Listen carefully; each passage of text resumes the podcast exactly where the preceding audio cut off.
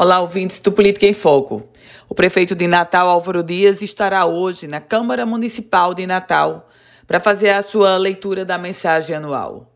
O tom dessa mensagem, claro, um balanço de 2019, um planejamento, a apresentação do planejamento para 2020 e, obviamente, na leitura da mensagem anual, nós deveremos ter também um tom político-administrativo, porque o prefeito Álvaro Dias, embora ainda não admita publicamente, é sim candidato à reeleição pelo MDB. Mas no evento de hoje, na Câmara Municipal, evento presidido pelo vereador Paulinho Freire, que é o presidente daquela casa legislativa. O evento, no evento de hoje, o prefeito Álvaro Dias também trará detalhes sobre o projeto do plano diretor da capital Potiguar.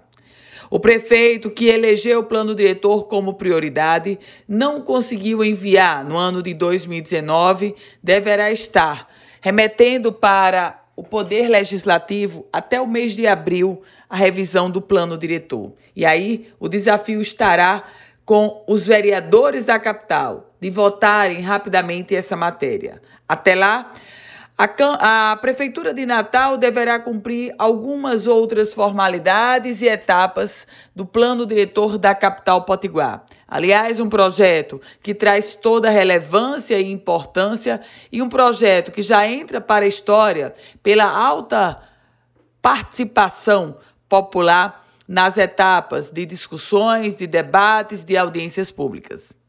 Eu volto com outras informações aqui no Política em Foco com Ana Ruth Dantas.